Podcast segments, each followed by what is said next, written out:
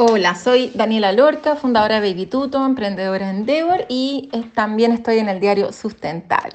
Además de ser emprendedora, soy mamá hace dos años y no me imagino cómo podría sobrellevar este ritmo si no tuviera el apoyo de mi círculo cercano eh, y la flexibilidad que me entrega ser independiente. Mi caso es uno entre muy pocos y no todas las mujeres pueden lanzarse con un emprendimiento y tener la suerte de mantener un equilibrio entre la maternidad y el desarrollo profesional. Por eso tomaré este espacio para hablarles de las brechas de género que están perjudicando a las mujeres, situación que quedó al descubierto y empeoró con la pandemia y la urgencia de resolverlas como país. Tenemos alarmantes cifras del desempleo femenino que nos han hecho retroceder en 10 años en participación laboral.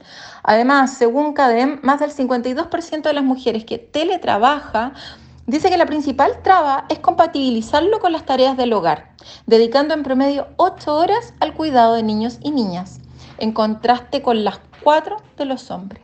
En tanto, a las labores domésticas, las mujeres pasan tres horas promedio dedicadas frente a las dos horas de los hombres. Muchas de ellas están cumpliendo con sus trabajos luego de terminar la rutina con los hijos, familia y o casa, lo que genera una doble carga de trabajo, emocionalidad y cansancio. Esto nos plantea que por un lado tenemos el complejo escenario que significa el teletrabajo en las mujeres por nuestro principal rol de cuidado, no solo con nuestros hijos o hijas, sino también muchas veces con los adultos mayores, y por otro lado las leyes con incentivos a veces perversos. Por ejemplo, un emprendimiento con 19 mujeres no está obligado a tener una sola cuna, pero uno con 20 sí. Mismo número al que deben responder grandes empresas. Por lo que me pregunto sinceramente, ¿Cómo se consideran equivalentes? Probablemente una pyme pondrá sobre la mesa si costear una sala cuna para sus trabajadores o dejar de contratar una mujer. Y el resultado resulta duramente evidente.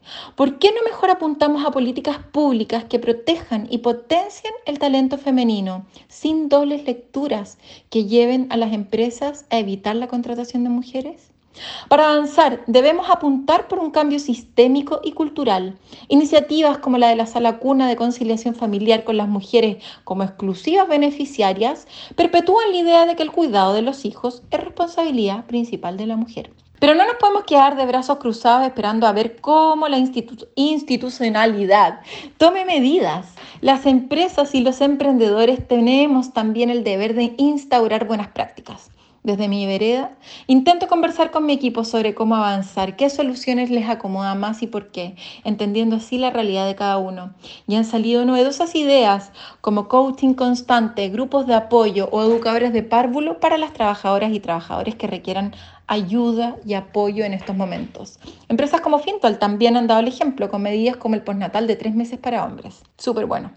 Avanzar en paridad significa compromiso, convicción, colaboración y también dar el ejemplo. Muchas gracias por escucharme y feliz de que sigamos conversando sobre más temas relevantes. Saludos a toda la comunidad sustentable.